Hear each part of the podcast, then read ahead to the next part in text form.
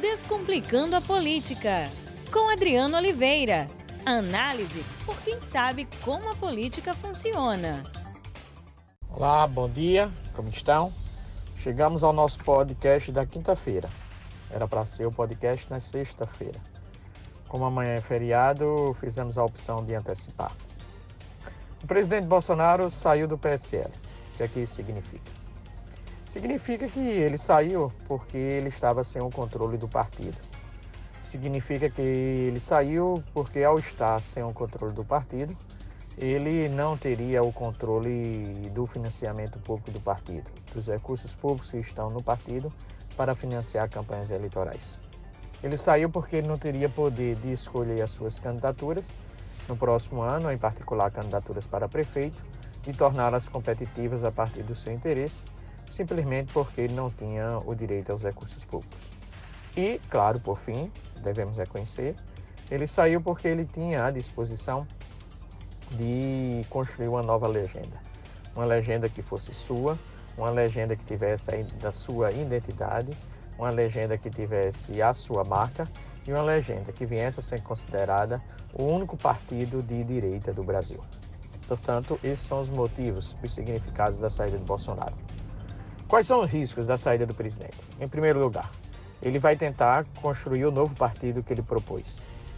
Segundo lugar, ao tentar construir o novo partido que ele propôs, ele vai ter que necessariamente, ele vai ter que necessariamente é, conseguir as assinaturas suficientes para que esse partido já esteja é, legalmente registrado e, consequentemente, os seus candidatos possam disputar eleições no próximo ano. Terceiro risco, ele não terá recursos públicos, um montante de recursos públicos porque ele tinha no PSL. Portanto, isso irá faltar. Faltarão recursos para as campanhas eleitorais de, seu, seus candidatos e ainda assim ele correrá o risco, ele correrá o risco de, por consequência, é, ter acusações de utilização de caixas 2 ou financiamento ilegal pela ausência de recursos públicos no partido para fazer as campanhas eleitorais. Portanto, a saída do presidente Bolsonaro do PSL, ela tem riscos, fortes riscos. É claro também que ela tem benefícios. No momento em que o presidente Bolsonaro sai do seu partido, ele adquire condições de liderar um partido. O bolsonarismo é um movimento que está em construção, é um fenômeno que está em fase de construção, consequentemente, como eu falo, é um movimento incipiente, mas ele pode se consolidar a dúvida que eu tenho nesse instante é qual o tamanho desse bolsonarismo. Então, ele irá herdar no próximo ano, se o partido dele vier a existir, a herança positiva desse bolsonarismo. E, consequentemente, ele adquirirá condições, ele adquirirá condições de ter o controle desse partido e ter um bom papel em 2022. É importante também destacar que ele, ao ter o seu partido, ele poderá definir as suas candidaturas. E mais do que isso, se o bolsonarismo chegar forte em 2020, isso significa que em, em 2020 não, em 2022, isso significa que em 2022, isso significa que em 2022 ele terá condições de fazer uma grande bancada de deputados federais. E ao fazer essa grande bancada de deputados federais, ele adquirirá um grande recursos para campanhas eleitorais e, consequentemente, será um ator mais do que relevante em termos de recursos na campanha para prefeito em 2024. E, claro, terá uma pessoa da sua confiança ou ele mesmo controlando o partido. Portanto, a saída do presidente Bolsonaro do PSL, ela tem riscos? Tem, mas também ela pode ter, trazer benefícios a longo prazo e volto a repetir. A grande dúvida nesse instante é qual é o tamanho do bolsonarismo como o bolsonarismo se vê? Qual é o tamanho desse bolsonarismo? Como ele chegará em 2022? Essa é a minha dúvida. E, consequentemente, se ele chegar forte, a saída do presidente Bolsonaro foi excelente.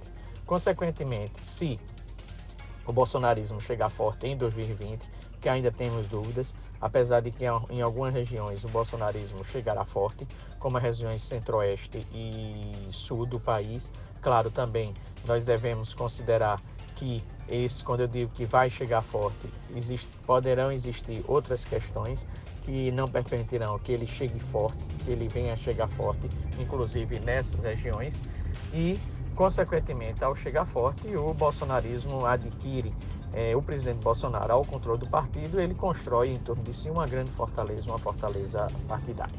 Pois bem, a saída do presidente ela traz riscos, ela traz também oportunidades. Existe a dúvida de como chegará o bolsonarismo em 2020 e como chegará em 2022.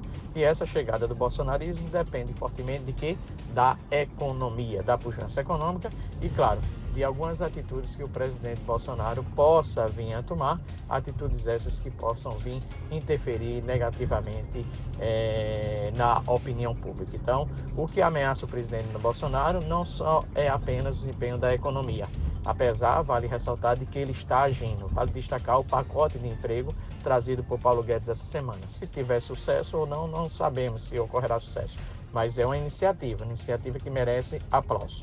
Ao mesmo tempo, mesmo a economia estando bem, o próprio jeito de ser, a própria política pode atrapalhar o presidente, como eu sempre friso a vocês. O estilo do presidente, os filhos do presidente atrapalham a economia, atrapalham o desempenho do Brasil nas suas relações com outros países. Então, o presidente não depende só depende da, do desempenho da economia. O bolsonarismo também depende da conduta política do presidente Bolsonaro. O outro tema que eu gostaria de trazer à tona é o fato de que o, ontem a embaixada da Venezuela ela foi invadida e nós não ouvimos nenhum pronunciamento forte é, e oficial do presidente Bolsonaro.